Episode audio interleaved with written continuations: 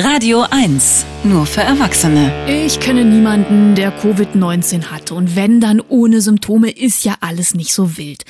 Das ist häufiger mal die Aussage, wenn über die Pandemie, über das Virus und vor allem über die Verhältnismäßigkeit der Maßnahmen gesprochen wird. Es gibt sie aber, die schweren Verläufe. Und den erlebt hat Joachim Huber, Ressortleiter Medien beim Tagesspiegel, ein Kollege quasi, und hat sich entschieden, öffentlich von seiner Erfahrung mit der Krankheit zu sprechen. Hallo, Herr Huber, grüße Sie. Ja, ich grüße Sie auch. Sie haben sich Mitte März angesteckt. Vorweg, wie geht's Ihnen jetzt und heute? Ja, gegenüber März natürlich deutlich besser. Ich bin noch nicht ganz über den Berg. Bin jetzt in der Reha-Maßnahme. Äh, das heißt, ich mache Reha-Sport. Was für mich eben noch ganz, ganz wichtig ist, das ist der erneute Aufbau von Muskelkraft und Kondition. Das heißt, das hatte ich komplett verloren und ohne das geht es natürlich nicht, wenn man durchs tägliche Leben kommen will. Sie hatten eine Lungenembolie, Nierenversagen, ja. Herzinfarkt, lagen fünf Wochen im Koma. Das ist alles so furchtbar, dass ich gar nicht so richtig weiß, wo ich anfangen soll. Wann war in Ihrem Fall klar, dass Sie einen schweren Verlauf haben? Das hat sich relativ schnell herausgestellt. Also bei mir kam ein bisschen Pech dazu. Ich hatte einen Test machen lassen. Dieser Test war aber uneindeutig. Das heißt, er hat weder Ja noch Nein gesagt, ob ich nun diesen Virus habe oder nicht. Und ehe ich einen zweiten Test machen konnte, merkte ich beim Treppensteigen, das wird enger und enger, das heißt, da fehlt die Luft. Ich habe dann sofort einen Sanitäter verständigt. Dann fuhr ich ins äh, Wenkebach Krankenhaus. Äh, dort bin ich sofort ins Koma verlegt worden für fünf Wochen auf, mit Bauchlage. Ich habe etwas gemerkt, was, sagen wir mal, in die Symptome hineinreichte. Und das war diese akute Atemnot. Mhm. Wie war die Phase, nachdem Sie aus dem Koma dann ja wieder bei Bewusstsein waren? Wie haben Sie das erlebt? Wie erinnern Sie sich daran? Also ich war der voll verkabelte Mensch. Sie müssen sich vorstellen, ich war am Beatmungsgerät und das heißt, ich hatte einen Luftröhrenschnitt. Wenn Sie meinen Hals ansehen, dann sieht das aus wie so ein Einschussloch. Dann hatte ich verschiedene Sonden äh, zur Ernährung. Äh, also um mich herum piepste und zuckte es die ganze Zeit.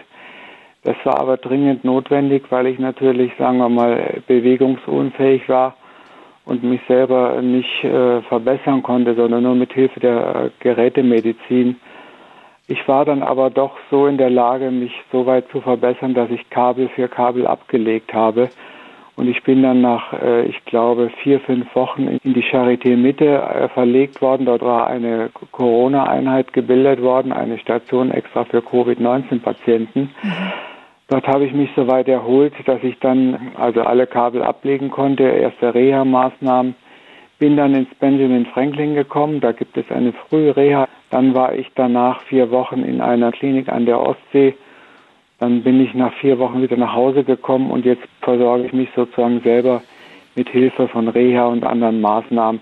Also es ist ein stufenweiser Prozess und alles deutet darauf hin, dass ich tatsächlich wieder ins, darf ich mal so sagen, ins Leben zurückkehren kann und meinen Beruf wieder aufnehmen. Hätten Sie von sich gedacht, dass Sie zu den Prozent gehören würden oder zu den Menschen, die so ein schwerer Verlauf treffen würde? Nein. Damals mit dem März war für mich Corona etwas, was im fernen China spielt und nicht nach Deutschland überspringen wird und schon gar nicht auf Joachim Huber.